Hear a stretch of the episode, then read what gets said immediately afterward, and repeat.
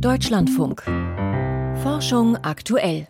Bereits zum sechsten Mal verhandeln UN-Delegierte über ein Abkommen zum Schutz der Hohen See. Die aktuelle Runde läuft noch bis morgen Abend in New York.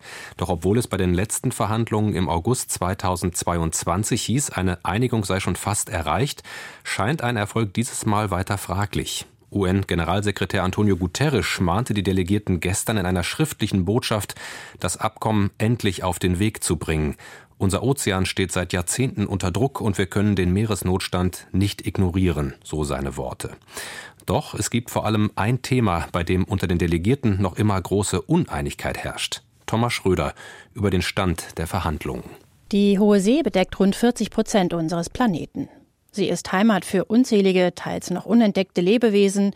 Sie ist Handelsweg, Sauerstofflieferant und CO2-Senke. Sie füllt riesige Netze mit Fischschwärmen. Sie lockt mit mineralischen Rohstoffen in der Tiefsee. Und ihre exotischen Lebewesen, Tiefseeschwämme, Würmer oder Bakterien, könnten die Rezeptur für zukünftige Medikamente oder Kosmetika in sich tragen. Da wundert es nicht, dass sich die Delegierten aus aller Welt, die seit vergangener Woche in New York an einem Abkommen für dieses riesige Gebiet arbeiten, die Köpfe heiß reden. We started the week on Monday with 300 brackets in the draft treaty text. Wir sind mit 300 Klammern im Vertragsentwurf in die zweite Verhandlungswoche gestartet. Das bedeutet, dass es für jede Klammer einen Streitpunkt gibt, für den ein Kompromiss oder eine Lösung gefunden werden muss. Berichtet Ben Boteler, der vom Potsdamer Forschungsinstitut für Nachhaltigkeit als Beobachter in New York ist. Dabei ist es nicht so, dass die Hohe See noch ein vollkommen rechtsfreier Raum wäre. Die Meeresbodenbehörde wacht über den Zugang zu mineralischen Rohstoffen. Die International Maritime Organization reguliert die Schifffahrt und regionale Fischereiorganisationen einigen sich auf Quoten und Fangbeschränkungen. Doch längst nicht alle Gebiete und alle Nutzung werden erfasst, reguliert und ganzheitlich gemanagt. Daher ist ein zentraler Punkt in den Verhandlungen, welche Kompetenzen werden durch das Abkommen geschaffen? Wird es etwa die Möglichkeit geben, auch die Fischerei besser zu managen?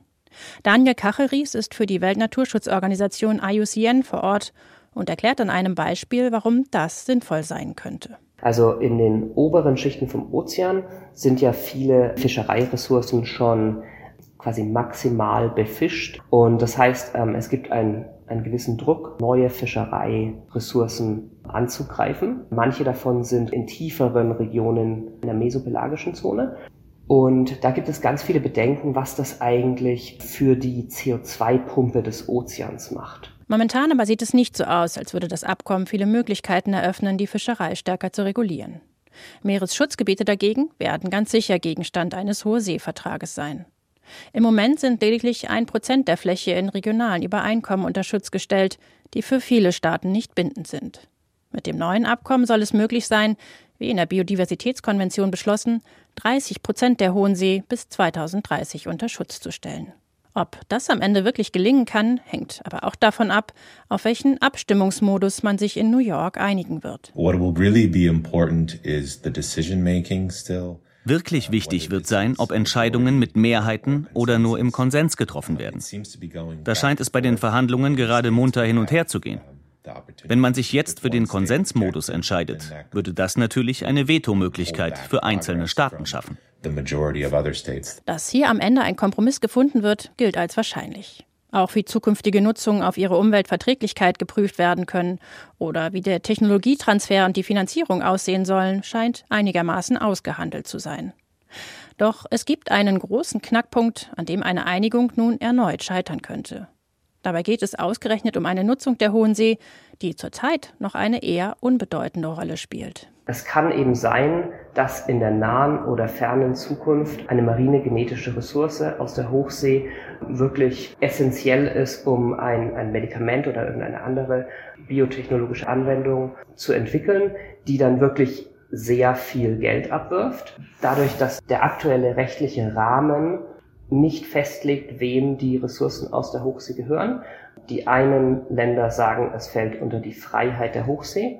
Die anderen Länder sagen, es fällt unter das gemeinsame Erbe der Menschheit.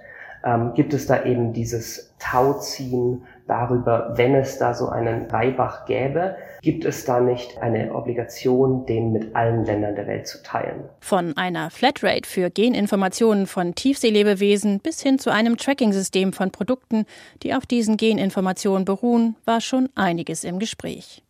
Die Präsidentin der Verhandlungen, Rena Lee, hat die Delegierten gestern Abend mit einem neuen Vorschlag hierzu in die Beratung geschickt.